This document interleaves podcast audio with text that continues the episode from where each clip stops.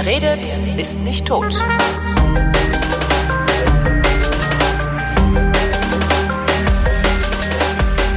Willkommen zum Geschichtsunterricht einer Koproduktion von Vrindt und DLF Nova und von DLF Nova zugeschaltet wie immer der Matthias von Hellfeld. Hallo Matthias. Ich grüße dich aus Köln.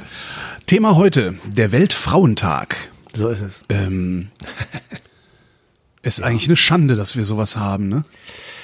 Ja, zumal wir keinen Weltmännertag haben, könnte man jetzt chauvinistisch dazu sagen. Auf ja. der anderen Seite ähm, ist es natürlich tatsächlich irgendwie ein bisschen merkwürdig. Der, also es gibt viele Sachen, die man dazu sagen kann. Ich habe an dem Tag oder für diesen Tag mir überlegt, ähm, mal nachzugucken sozusagen, warum das eigentlich so lange gedauert hat, dass Frauen äh, gleichberechtigt in dieser Gesellschaft sind oder in unseren Gesellschaften, muss man ja sagen und habe dann festgestellt, dass tatsächlich ähm, in ganz Europa bis Anfang des 20. Äh, Jahrhunderts Frauen von wesentlichen Rechten tatsächlich schlicht und ergreifend ausgeschlossen waren. Also sie durften nicht wählen, sie durften keine höheren Funktionen in den öffentlichen Verwaltungen einnehmen. Sie konnten auf Universitäten nichts werden, weil sie eben nicht entsprechend sich vorher bilden konnten und entsprechenden Zugang zu den Universitäten bekamen. Sie waren tatsächlich von, von vielen Berufen richtiggehend ausgeschlossen. Das ist übrigens das, was ich mit Schande meine. Also nicht den chauvinistischen ja. Ansatz, sondern tatsächlich den Blick darauf, dass wir im Grunde immer noch patriarchale Verhältnisse haben.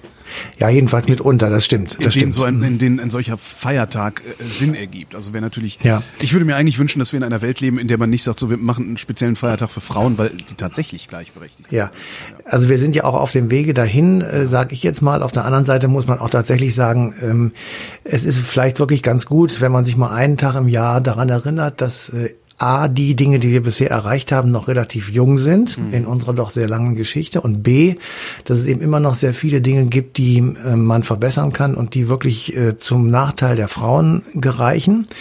Ähm, insofern gibt es tatsächlich noch eine ganze Menge zu tun. Insofern ist dieser, dieser Tag natürlich noch in Anführungsstrichen sinnvoll, in dem Sinne, wie du das gerade gesagt hast.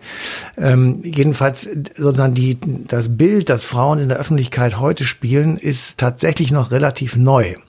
Also einfach mal so in unsere Lebzeiten zurückgedacht. In den 60er, 70er Jahren war es keinesfalls einfach für eine Frau ein Bankkonto zu eröffnen. Eine Frau konnte nicht einfach einen Arbeitsvertrag unterschreiben, da musste sie die Unterschrift des Gatten äh, ja. zu haben. Ähm, und wenn ein Kind in der Schule krankgeschrieben äh, werden sollte, aus welchen Gründen auch immer, dann musste der Mann und nicht die Frau unterschreiben.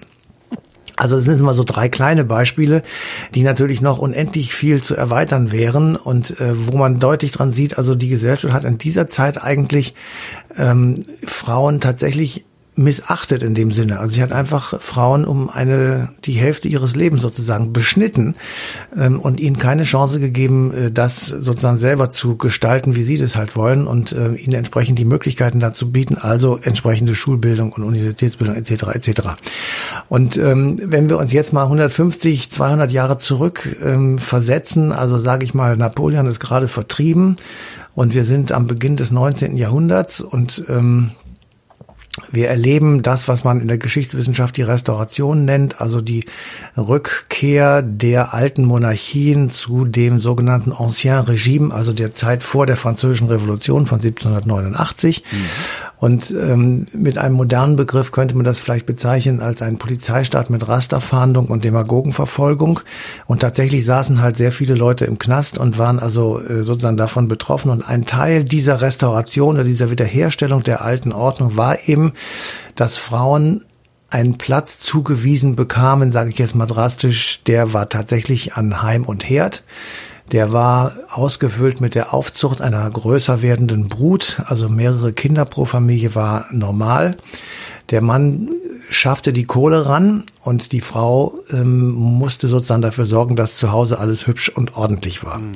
Und dieser Zustand, den man auch mit Biedermeier gut bezeichnen kann, und den kennt ja jeder von uns, so diese etwas merkwürdig gekleideten Menschen mit Vatermörder, also hoch zugeknöpften Kragen und die Frauen mit einer total eng abgeschnürten Taille, mit langen wehenden Kleidern und einem Schirm über dem Kopf, jedenfalls solange sie sich das leisten konnten. Also sozusagen eine, eine sehr spießige und ähm, für uns nahezu mittelalterlich anmutende Verkleidung von Männern und Frauen.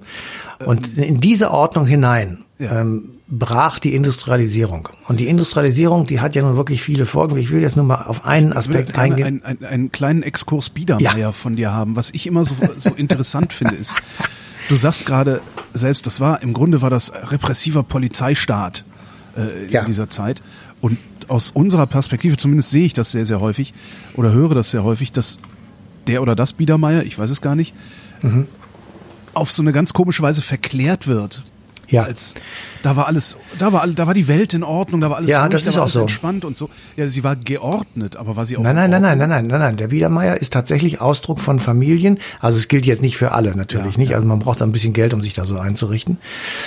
Ausdruck von Familien, sich zurückzuziehen. Und in dieser zurückgezogenen Biedermeier-Familie herrschte Ordnung, Ruhe, Frieden, Eintracht, Harmonie, Liebe, Kindersegen und so weiter. Ähm, währenddessen draußen sozusagen der Wahnsinn tobte und tatsächlich Rasterfahndung war, wurde zurückgezogen und innen war dann also ähm, Biedermeier und Romantik, die sind ja relativ nah beieinander und die Literatur, die man dazu gelesen hat, die wurde auch in der Zeit geschrieben ähm, und die sozusagen eine Welt äh, den Menschen vorgaukelte oder sie in eine Welt zurücktransportierte, die im Grunde genommen mittelalterlich war. Also die, die Stoffe der Romantik kommen aus der verklärten germanischen mittelalterlichen Welt. Ähm, die Musik und die Literatur, die entstand, ähm, knüpft daran an. Die, wenn du dir mal so die Bilder anschaust, die also zu der Zeit entstehen, Caspar David Friedrich und ähnliche, die also total mystisch verklärt sind, wo der Mensch in einer tollen, großartigen Natur entsteht oder Teil dieser großartigen Natur ist. Es gibt in diesen Bildern nicht einen einzigen Bruch mit dieser harmonischen Welt. Ähm, das heißt, diese Welt wird abgeschottet gegen das, was tatsächlich um die Menschen herum ist.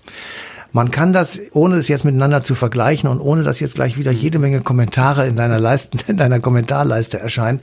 Ich will das nicht miteinander vergleichen, aber in der DDR wirklich alles in Anführungsstrichen gesagt, Ja, hat man ein ähnliches Phänomen betra äh, zu betrachten, nämlich die Welt draußen war doof, Ja. böse, sozusagen konträr zu den Menschen, aber innen, das wird auch ja immer erzählt und jeder, der da gelebt hat, hat es ja bestätigt, Ja. gab es großen Zusammenhalt, es gab Solidarität, man half sich gegenseitig, es gab Gemeinschaften von Wohnblocks oder von, keine Ahnung, Interessensgemeinschaften, keine Ahnung, egal. Jedenfalls, da war ein größerer innerer Zusammenhalt, als es äh, zum Beispiel jetzt bei uns in der äh, Bundesrepublik ist. Und das war eben tatsächlich auch durch diesen äußeren Druck so ein bisschen äh, zustande gekommen. Und so einen äußeren Druck gab es eben zu der Zeit auch. Und der wurde nicht nur dadurch hervorgerufen, dass man nach den napoleonischen Kriegen, nach der französischen Revolution in Europa beschlossen hatte, ähm, eine Restauration durchzuführen. Also alles wieder auf Null zu setzen. Also Reset drücken und dann geht alles wieder von vorne los, so wie es 1788 war, also vor Mit der dem Unterschied, französischen dass es Revolution. 1788 dieses Bürgertum noch nicht gab. Das ist Richtig. Und, und vor allem mit dem Unterschied, dass ähm, also zwei wesentliche Dinge sind unterschiedlich, dass ähm, 1815 die Ideen der französischen Revolution natürlich geblieben sind.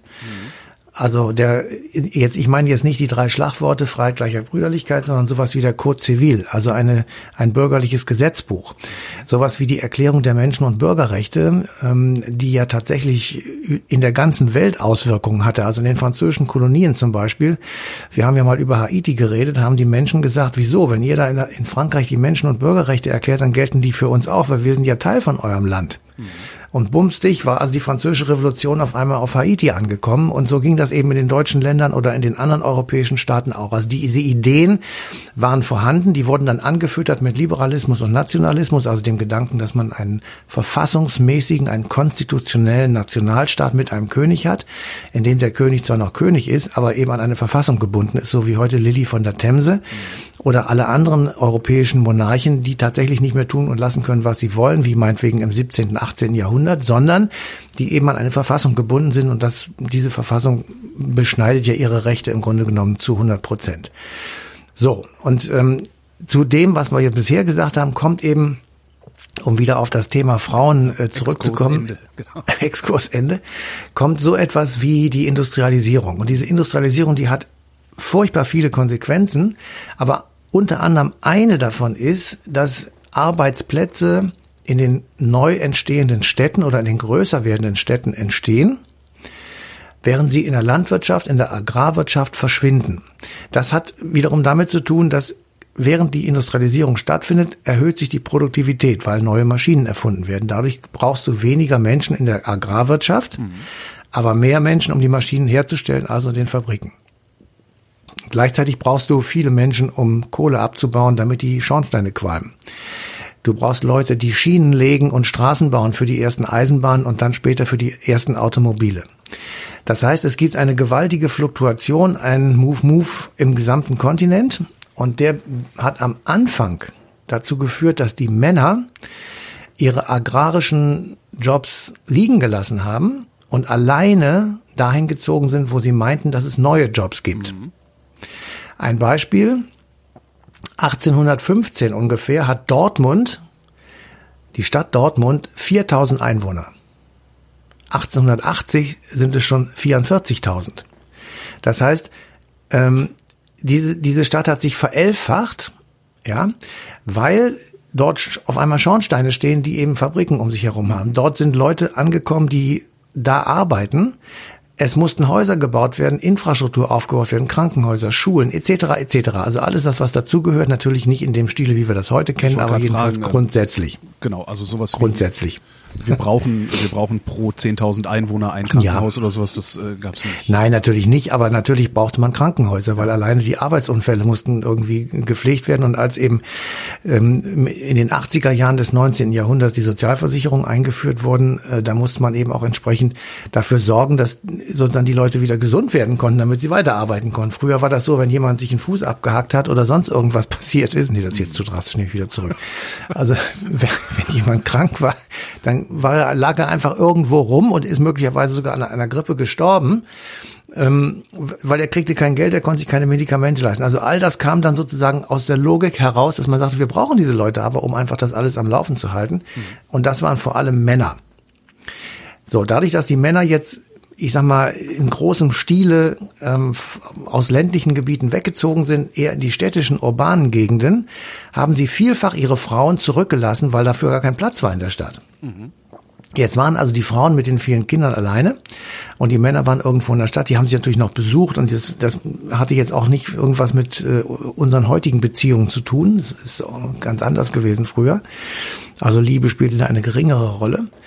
Und daraus entwickelte sich, dass die Frauen einfach Jobs übernehmen mussten, die früher die Männer gemacht haben. Zum Beispiel auf dem Land, äh, bei der Landarbeit. Zum Beispiel bei verantwortlichen Entscheidungen für ihre Kinder. Denn die Männer waren ja einfach nicht da. Die mussten Entscheidungen treffen, die früher ihre Männer getroffen haben. Das mussten sie jetzt selber machen.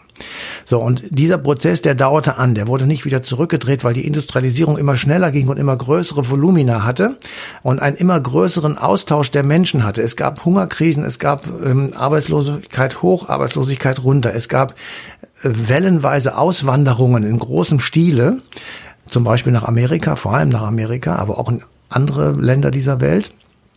Ähm, und immer, immer sozusagen war das ähm, bisherige bindende Glied, nämlich die Familie, war immer in Mitleidenschaft gezogen, weil sie entweder mitrödeln musste, wo halt gerade Arbeit war, mhm. oder sie wurde getrennt, wenn der Mann irgendwo hinging, wo Arbeit war, die Frauen mit den Kindern aber eben da blieben, wo sie bisher waren, weil sie da meinetwegen eine Behausung hatten oder weil sie dort in einem großen Arbeit, gut, ja. landwirtschaftlichen Gut wohnen konnten, wo sie was zu essen hatten und so weiter. Also, äh, privaten Landbesitz gab es in der Form nicht. Ne? Also die, die da das, die Scholle verlassen haben, das waren jetzt nicht irgendwelche Bauern, die einfach ihr Feld haben brach liegen lassen, sondern die waren eh. Nein, nein, das waren Landarbeiter. Landarbeiter. Landarbeiter.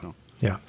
So, aber ähm, wobei auch das ist so über den über den Kamm kann man das gar nicht scheren. Es ist halt, es ist einfach, ähm, ich sag mal, Arbeitskräfte ganz allgemein gesagt haben sich wegbewegt von der Landwirtschaft hin in Gewerbe, Handel, Industrie und auch Dienstleistungen, die dann in den Städten gebraucht wurden. Also wenn du dir mal überlegst, dass du von 4.000 auf 44.000 innerhalb von sechs, sieben Jahrzehnten gehst und eben ähm, auf einmal 40.000 Menschen mehr dort leben, dann brauchen die einen Schuster, dann brauchen sie Handwerker, dann brauchen sie Lehrer und so weiter. Also all dieser ganze Kram, der damit zusammenhängt, hat natürlich auch dafür gesorgt, dass eben immer mehr Menschen in diese Städte kamen und dass eben äh, und dieser Trend hat bis heute nicht aufgehört. Also wenn du siehst, dass auch jetzt ähm, große Städte wie Berlin, wie Köln, wie München oder Hamburg sozusagen einen großen Zulauf haben und mhm. gar nicht wissen, wie sie das eigentlich bewerkstelligen sollen. So viele Häuser und Wohnungen kann man gar nicht bauen, wie Leute zum Beispiel nach Köln kommen. Das ist wirklich ein Problem. Also wir haben Im Grunde genommen das gleiche Problem wie die Städte am Ende des 19. Jahrhunderts. Jetzt komme ich aber auf die Frauen zurück.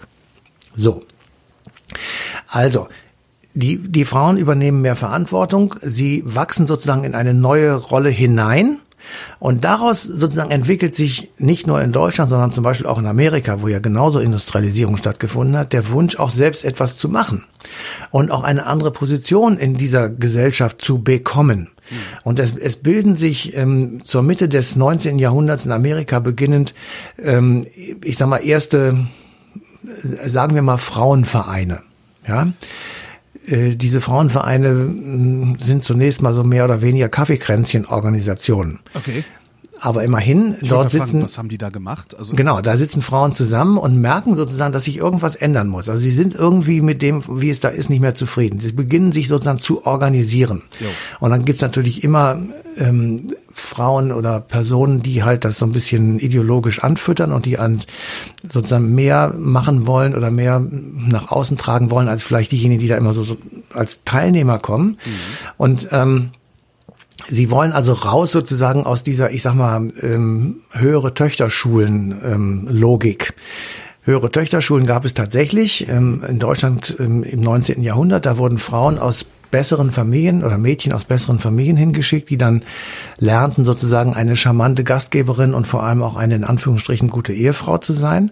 Da wurde dann Musik gemacht, da gab Kunsthandwerk wurde gelehrt, Literatur wurde gelesen, die deutschen Klassiker natürlich und es wurde Konversation betrieben, damit man also bei Gesellschaften oder bei Besuchen irgendwie nicht böse auffiel, wurde also geübt, wie man sich vernünftig unterhält. Aber so Mathematik oder Naturwissenschaften, Sprachen oder irgendwelche äh, Geisteswissenschaften gab es für Frauen im 19. Jahrhundert nicht.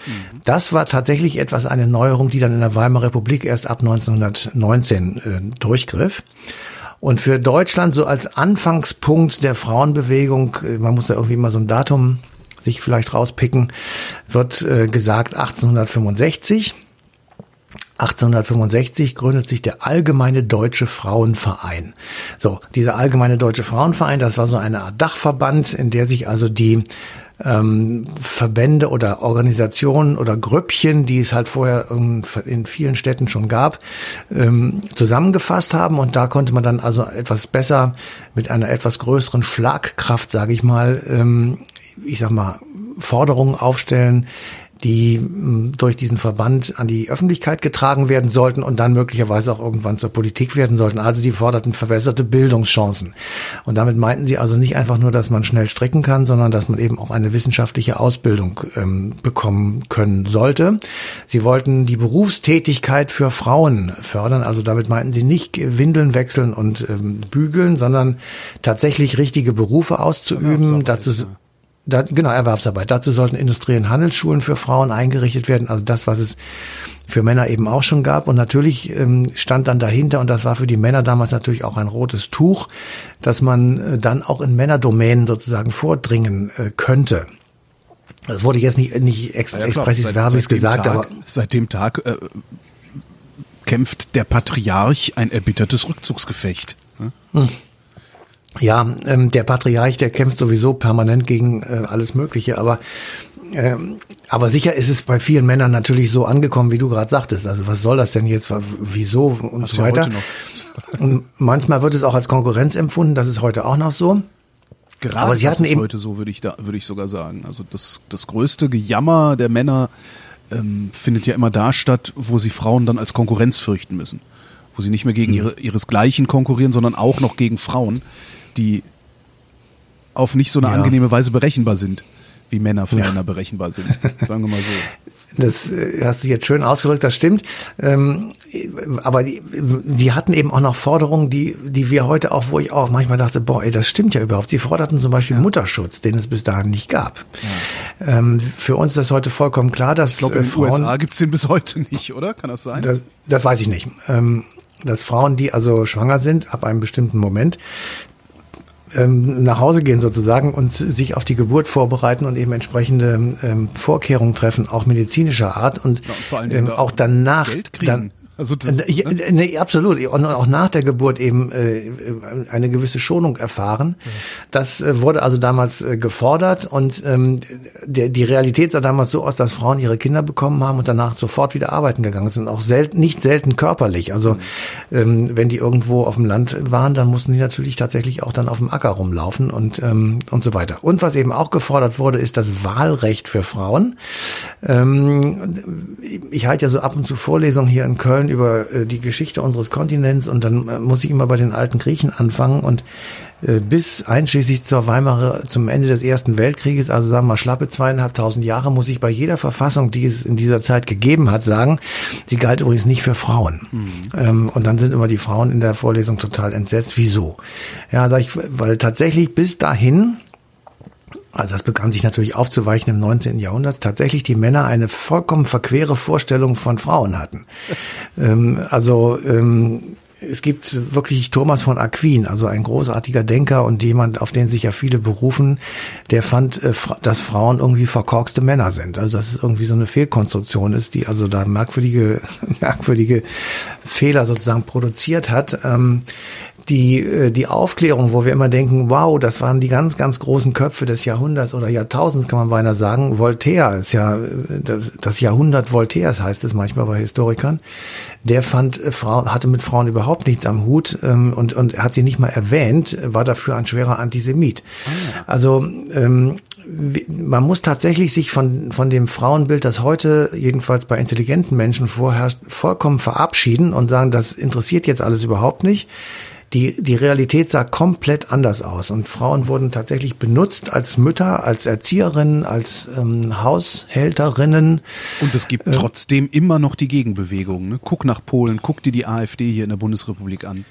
Es ja, gibt immer äh, wieder den Versuch, da so ja. ein bisschen restauratorisch zu wirken. Das ist ja, echt faszinierend. Weil, äh, aber da muss ich sagen, also ähm, ich bin ja einen, einen kleinen Hacken älter als du. Äh, da muss ich wirklich sagen, das haben wir auch echt falsch gemacht. Also wir haben äh, ähm, also mea culpa sozusagen. Wir haben ähm, am Ende des vergangenen Jahrhunderts ähm, so getan, als wenn das, was die AfD ähm, heute als linksgrün versiffte 68er Republik bezeichnet, mhm. als wenn das sozusagen das Nonplusultra wäre und dass eigentlich jeder, der dagegen ist, ein Fascho ist und der ähm, eigentlich sowieso keine Ahnung hat. Ähm, und wir stellen jetzt fest, äh, dass das nicht nur extrem arrogant und äh, blödsinnig war, sondern auch noch furchtbar falsch. Natürlich ist es so, dass ähm, nicht alle Frauen, äh, auch junge Frauen meine ich damit, nicht alle jungen Frauen oder Frauen insgesamt mit einem Laissez-faire-Leben einverstanden sind. Natürlich gibt es Frauen, die möchten ihre Kinder zu Hause selbst und ohne irgendwelche Eingriffe von staatlichen Kindergärten oder sonst irgendetwas erziehen. Und sie möchten vollkommen zu Recht, muss ich heute dazu sagen, nicht beschimpft werden als rückwärtsgewandte Mauerblümchen, sondern es ist halt ihre Entscheidung, wie sie das machen wollen. Und klar, auch das ist Emanzipation. Jetzt, also dass sie, dass wie, sie wie man auch immer das, ja genau, wie man das auch immer bezeichnen mag.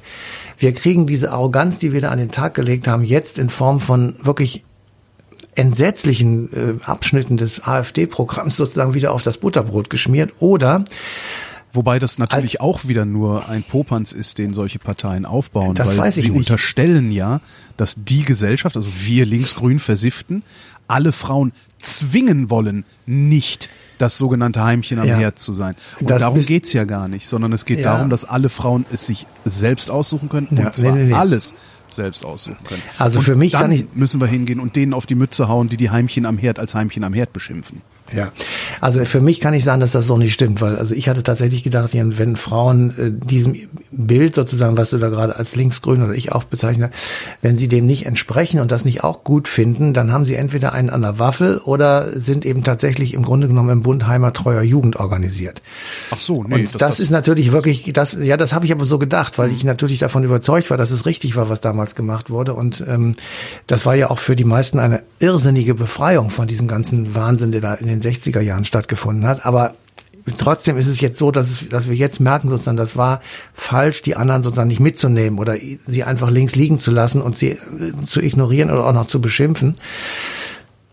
Ähm, insofern muss man tatsächlich etwas liberaler damit umgehen, auch mit seinen eigenen Meinungen und mit der, ich sag mal, mit der Gültigkeit etwas anders umspringen, als man das vielleicht vorher gemacht hat. Ja. Nee, also das, das, das hatte ich zum Beispiel nie, dass ich gedacht ja. habe, das ist ein, ein falsches Leben, was ihr da lebt am Herd.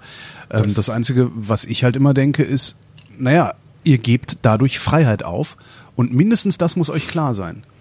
Ja, das also, ist aber nur deine Definition. Sie geben überhaupt keine Freiheit auf, weil sie wollen das ja so. Das ist dann ihre Freiheit. Das muss man ja begreifen. das ist nicht so einfach. Sie begeben das, sich in Abhängigkeit der das, Männer. Ja, aber das ist tatsächlich nur von dir so zu sehen, weil es mag doch Frauen geben, die das nicht als Abhängigkeit, sondern als Ziel oder als schön oder wie auch immer ja, bezeichnen. Klar, das, äh, klar, das können, das können die auch alles machen. Aber was, ja, genau. was, ich, was ich verlange ist Aufklärung. Also ich, ich verlange einfach Aufklärung. Also jede Frau, die sagt, ich möchte das so, soll mir ins Gesicht gucken oder soll mir in die Augen, äh, Augen gucken oder mir ins Gesicht sagen, ich möchte das so, selbst wenn es bedeutet, dass mein Mann sich eine jüngere sucht, wenn ich 50 bin und ich dann mittellos bin. Weil das wird passieren. Im ja. Zweifelsfall. Das ist ja. halt so ein bisschen das Problem. Also das, das finde ich so die Ambivalenz. Aber wenn sie, wenn sie äh, äh, zu Hause bleiben will, wie es immer so schön hieß früher, nein, Mutter bleibt zu Hause, äh, dann sollen die das machen. Ja, ja. Okay, wir, wir schweifen etwas ab ins ja. Persönliche, ähm, aber auf der anderen Seite, ich, wie gesagt, ich habe den Passus bei der AfD im Programm gelesen und mir ist fast übel geworden. Ja. Aber ich, ähm, es wählen viele Frauen die AfD, das muss man einfach so sehen. Und es sind ähm, Leute dabei, die äh, keineswegs blöde sind, sondern die einfach genau das meinen. Und insofern mm, ist an diesem, an dieser Selbstkritik ähm, so ein bisschen auch was dran und die AfD nutzt das jetzt eben aus. Wir kommen nochmal zurück vielleicht auf ähm, das Ende des 19. Äh, und den Beginn des 20. Jahrhunderts. Mhm. Also diesem Dachverband der Frauenvereine, äh, dem Bund Deutscher Frauenvereine, ähm, dem waren 1913 2200 ähm, Organisationen beigetreten und das waren insgesamt 500.000 Frauen. Also das war schon am Beginn des Ersten Weltkrieges eine ernstzunehmende Organisation. Das ist also wie heute SPD und CDU sozusagen an der Größenordnung und ähm, Deswegen, äh, um also so viele Leute zusammenzukriegen, das hat übrigens auch etwas mit den heutigen Parteien zu tun, äh, musste man natürlich seine Forderungen etwas allgemeiner formulieren und durfte jetzt nicht radikal auftreten. Und genau das hat dann die Frauenbewegung so ein bisschen, ähm, na, will ich sagen, abgespalten, aufgeteilt. Jedenfalls äh, die sozialistische Frauenbewegung ähm, nahm an diesem wie Sie meinten, viel zu laschen Verein nicht teil. Und das kann man ganz schön an einem Zitat ablesen, dass die Chefin der sozialistischen Frauen äh, abgegeben hat, nämlich Clara Zetkin. Clara Zetkin war äh, eine Reichstagsabgeordnete der Sozialdemokratischen Partei und gehört so neben Rosa Luxemburg und ähm, vielleicht noch ein, zwei anderen Frauen zu so einer Ikone äh, der Frauenbewegung, ähm, die war eine außerordentlich klare, äh, klar formulierende, auf der linken Seite des politischen Spektrums stehende Frau, die sich von nichts und niemandem beeindrucken ließ und ähm, die sagte, sie gehe davon aus, ich zitiere das jetzt mal, ähm, ich gehe davon aus, dass der letzte Grund der Jahrtausende alten niedrigen gesellschaftlichen Stellung des weiblichen Geschlechts nicht in der jeweils von Männern gemachten Gesetzgebung, sondern in den durch wirtschaftliche Zustände bedingten Eigentumsverhältnissen zu suchen ist. Man mag heute unsere gesamte Gesetzgebung dahingehend abändern, so bleibt die gesellschaftliche Versklavung in härtester Form weiter bestehen, nämlich ihre, ihre wirtschaftliche Abhängigkeit von ihren Ausbeutern. Das klingt so ein bisschen ähm, wie nach Lenin. Ja, aber sie hat nicht Unrecht. Sie, ja ich wollte gerade sagen, aber also. ich wollte gerade sagen, also es ist natürlich immer noch so, dass äh, wenn du in schlechten wirtschaftlichen oder wenn du in Abhängigkeitsverhältnissen lebst, dann wirst du von dem, von dem du abhängig bist, ausgebeutet. Genau. Eindeutig. Und das kannst du im Niedriglohnsektor sehen, ähm, wo ich weiß nicht, wie viel Euro bezahlt werden, wahrscheinlich weit unter, nicht wahrscheinlich, sondern weit unterhalb des Mindestlohnes und die Leute nachher tatsächlich, wie du vorhin sagtest, dann in Altersarmut enden. Genau. Aber es, wir, wir reden ja in dieser Zeit äh, viel, weil es 100 Jahre her ist, über den Beginn der Weimarer Republik. Mhm. Und eine äh, große Neuerung sozusagen, die in die deutsche Politik durch die Weimarer Republik eingebracht worden ist, ist tatsächlich die Erkenntnis, Frauen sind gleichberechtigt. Und ähm, das spiegelt sich unter anderem dadurch wieder, dass eben zum ersten nicht zum ersten Mal, aber in der Wiederholung der äh, Paulskirchenverfassung von 1848, 49 die Menschen- und Bürgerrechte noch einmal deutlich definiert wurden. Und da steht drin, dass die eben gleichberechtigt sind. Und damit war auch klar, dass Frauen in der Weimarer Republik nicht nur wählen durften zum ersten Mal, also sie bekamen das aktive und passive Wahlrecht.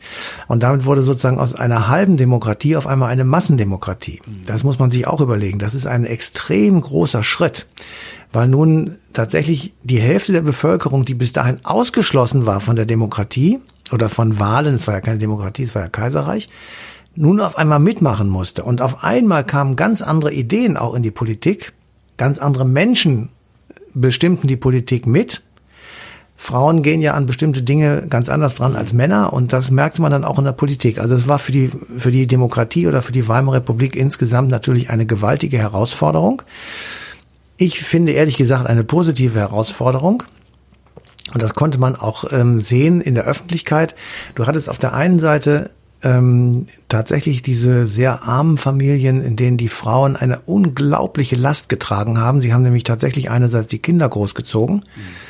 und andererseits haben sie den häuslichen Frieden aufrechterhalten mit Männern, die zum, zum Teil traumatisiert aus dem Ersten Weltkrieg zurückgekommen sind, wo sie dann meinetwegen drei, vier Jahre in irgendwelchen Schützengräben gelegen haben und die gleichzeitig auch Armut verwalten mussten. Also man kann das, äh, diese Berliner Hinterhöfe, die es ja viel gibt, ähm, als Architektur sind sie ja heute auch noch zu ähm, bewundern. Ja, aber heute sind sie, gestern war ich auf so einem und äh, heute sind sie begrünt und ja, ja, klar. Vögel zwitschern, ich, da stehen Bänke und also, ne, alle haben es ja, gut, irgendwo sitzen ja, ja, genau. Hipster mit Bart und Bier.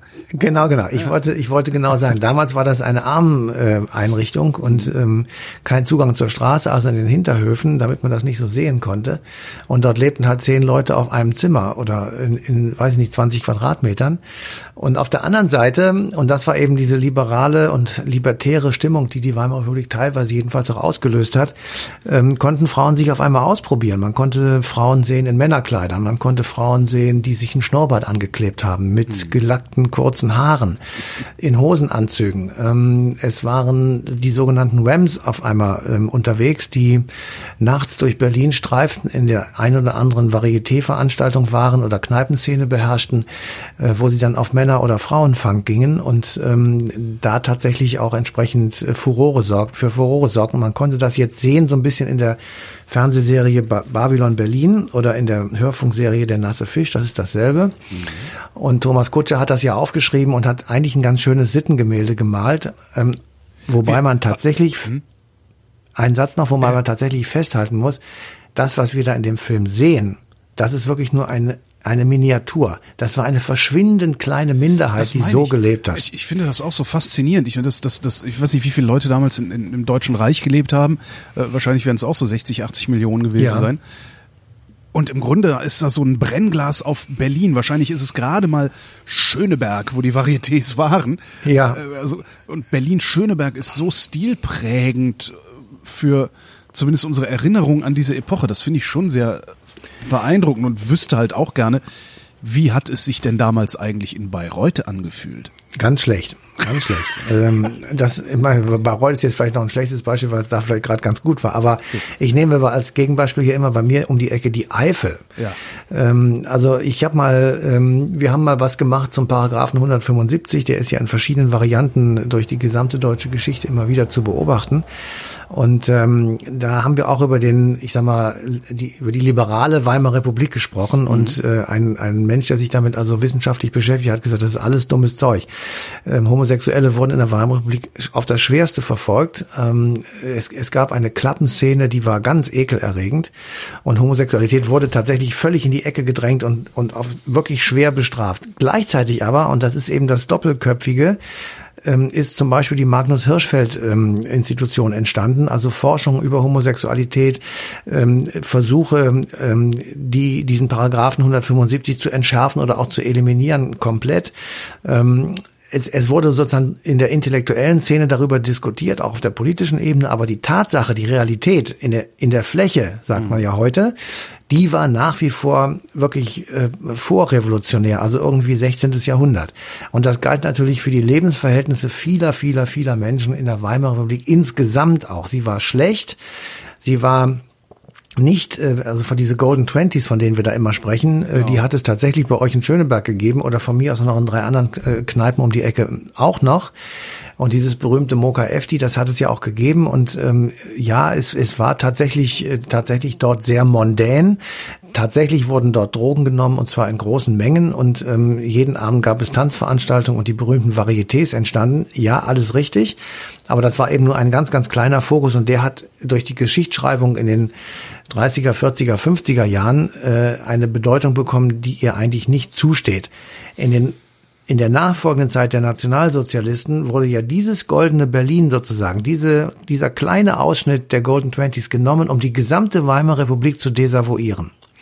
Ja, Auch das waren die Parallele zur AfD heute. Genau, die, das waren die Bösen sozusagen. Das war diese liberale Gesellschaft. Da wurden, ähm, wieso ziehen sich Frauen wie Männer an? Also solche Sachen wurden da gefragt. Und mhm. da kam dann sozusagen die Umkehr, die komplette Umkehr, dass man den Frauen zumindest in der Ideologie wieder äh, ich sag mal, den Stellenwert in einer rassisch gegliederten Gesellschaft gegeben hat. In dieser rassisch gegliederten Gesellschaft waren die weißen, arischen, großen äh, etwas korpulenteren Frauen äh, jene, die die vielen Kinder bekommen sollten, damit man im, Soldat im Krieg ordentlich äh, Soldaten hatte.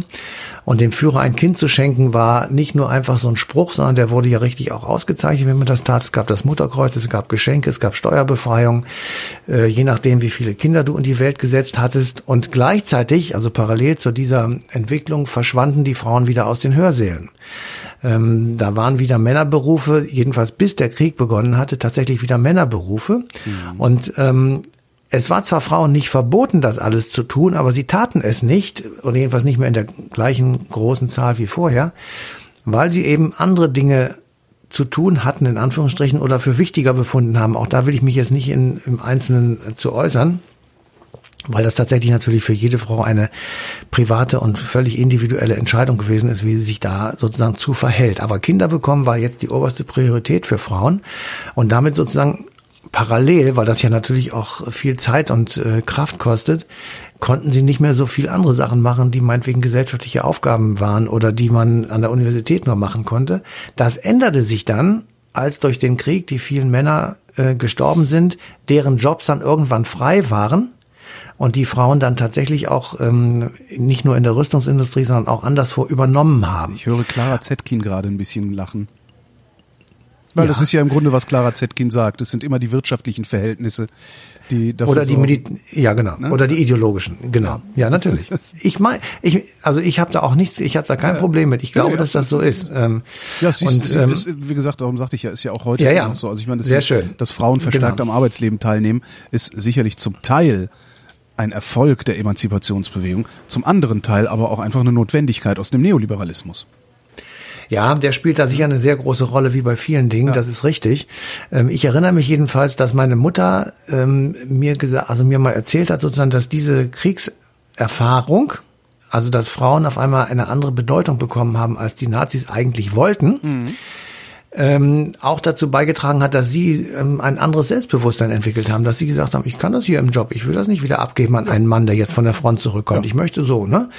Ähm, das hat zwar am Anfang jetzt noch nicht sofort dazu geführt, dass auf einmal alle Frauen berufstätig waren und so, das, es hat ja auch eine Rollback-Bewegung gegeben. Also die ersten, äh, ich sag mal, vielleicht 20 Jahre der Bundesrepublik, also die 50er und 60er Jahre waren ja durchaus der Versuch, das alles wieder sozusagen in eine Zeit zu drängen, die man vielleicht, ähm, naja, also mal gerade mit den Zwanzigern vielleicht vergleichen kann, wenn überhaupt, eher noch davor. Also weil Frauen, wie ich eben sagte, äh, eben nicht gleichberechtigt waren und ähm, ein eigenes Konto zu eröffnen bei einer Bank war eben definitiv nicht möglich. Ähm, es ging also sogar so weit, dass das immer in zwei Richtungen aus. Ja, dass, dass Männer die Ausweise der Frauen äh, in der Tasche mit hatten und solche Sachen. Also es, äh, es ist unglaublich. Also es hat sich geändert, wie wir eben schon mal festgestellt haben. Und ähm, ein Ausdruck war einfach diese unfassbar intensive Diskussion über das Recht auf Abtreibung beziehungsweise um den Paragraphen 218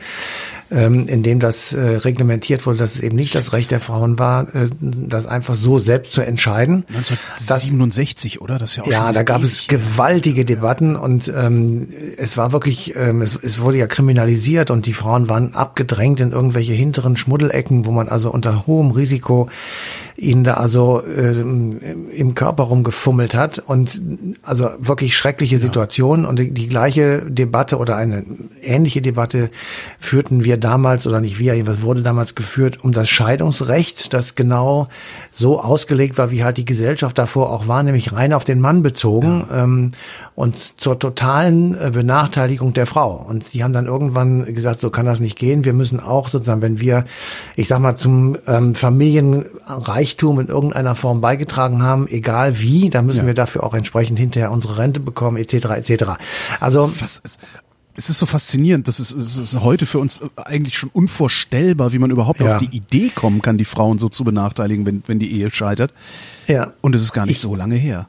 Deswegen sage ich ja, also wir sind, natürlich gibt es Gemaule und Gezurre, das ist auch richtig so, äh, weil viele Dinge natürlich immer noch nicht in Ordnung sind.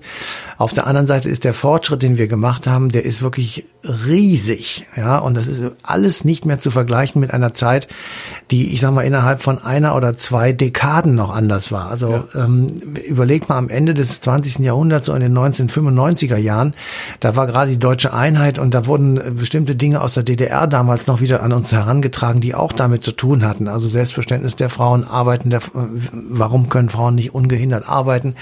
Ähm, warum gibt es da immer noch Restriktionen? Und wenn du nochmal zehn Jahre zurückgehst, dann haben wir uns tatsächlich noch da über Dinge unterhalten, die uns, unsere Kinder und Enkel denken heute, sag mal, habt ihr eigentlich einen an der Waffel? Ja. Ja, und daran misst man oder kann ich, meine ich zu messen oder messen zu können, dass man eben tatsächlich in Deutschland echt gewaltige Fortschritte gemacht hat. Und das heißt jetzt nicht, dass es jetzt alles gut ist. Aber trotzdem muss man es ja vergleichen mit früher. Und da kann ich nur sagen, das Land erkennst du nicht mehr wieder. Und das ja. erkenne ich auch nicht mehr wieder aus meiner eigenen Lebzeit.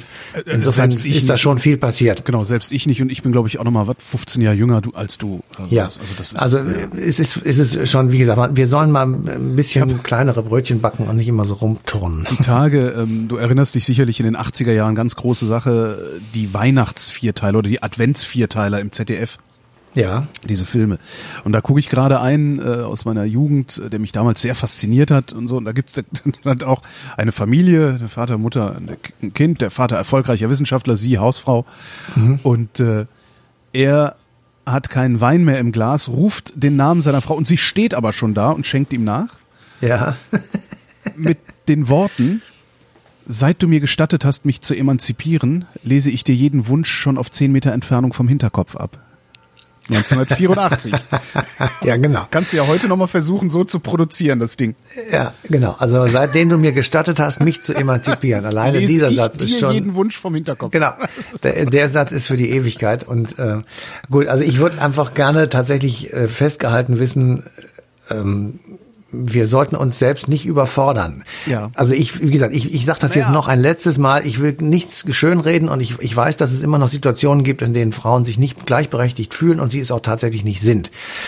Äh, das hat jetzt auch nicht nur was mit Geld zu tun, also ähm, gleicher Lohn für gleiche Arbeit ist an vielen Stellen nicht da. Sie werden einfach in bestimmten Jobs nicht hochgelassen sozusagen.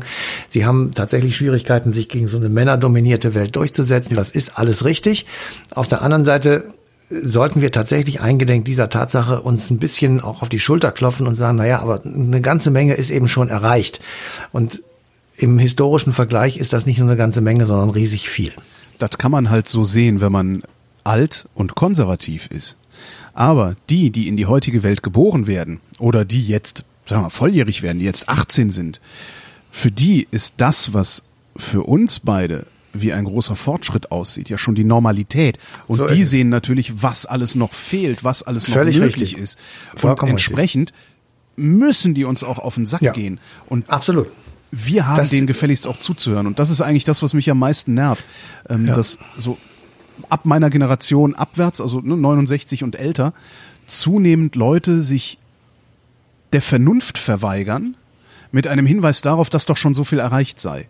Ja, das ist das, was mich, was mich sehr, sehr ärgert, weil eigentlich müsste man sagen, oh ja, scheiße, da gibt's noch ein Problem. Mhm. Wir packen das mal gemeinsam an, weil eigentlich sollten wir, also die jetzt 50-Jährigen und Älteren, doch auch so frei im Kopf geworden sein, dass wir nicht versuchen, krampfhaft an, am Status quo festzuhalten, weil wir uns an den so gewöhnt haben, sondern dass wir trotzdem versuchen, Probleme im Sinne aller zu lösen. Ja. Das ist, was mich ein bisschen ärgert, weil ich der Gesellschaft eine höhere Intellektualität oder sagen wir eine höhere geistige Reife äh, eigentlich zutraue oder oder ja. andichte. Das ja. Also ich hoffe, du hast das nicht auf, auf mich gemünzt, ich habe es nur dargestellt. nee, nee, natürlich nicht. nein, nein, nee, aber ähm, also ich, ähm, es ist vollkommen richtig. Natürlich haben jüngere Frauen und auch jüngere Männer im Übrigen das ja. Recht, äh, sich über irgendwas zu beschweren, was ihnen gegen den Strich geht und wir haben die Pflicht, ihnen das äh, zuzuhören und äh, möglicherweise auch zu ändern. Keine Frage. Aber der Historiker muss nach hinten gucken und ja. das tue ich ja und insofern muss ich sagen, tatsächlich, wir haben viel erreicht. Auf der anderen Seite... Der Historiker darf das auch, Jan Fleischhauer, ja, aber der soll die Fresse halten. Ja, genau, aber die, die lass, den, lass den Jungen Ruhe. Ähm, aber die ähm, das andere sozusagen, das, das ist jetzt eine Diskussion, die auch unter denjenigen stattfinden muss, die eben in diesem Alter sind. Die, denn die müssen sich ja überlegen, wie sie ihre Gesellschaft so organisieren wollen, dass sie damit zurechtkommen. Das haben wir ja damals auch gemacht und haben natürlich den Zorn unserer Eltern uns zugezogen, aber wir haben es eben so versucht. So, ob das jetzt gut gelungen ist oder nicht, das sei mal dahingestellt.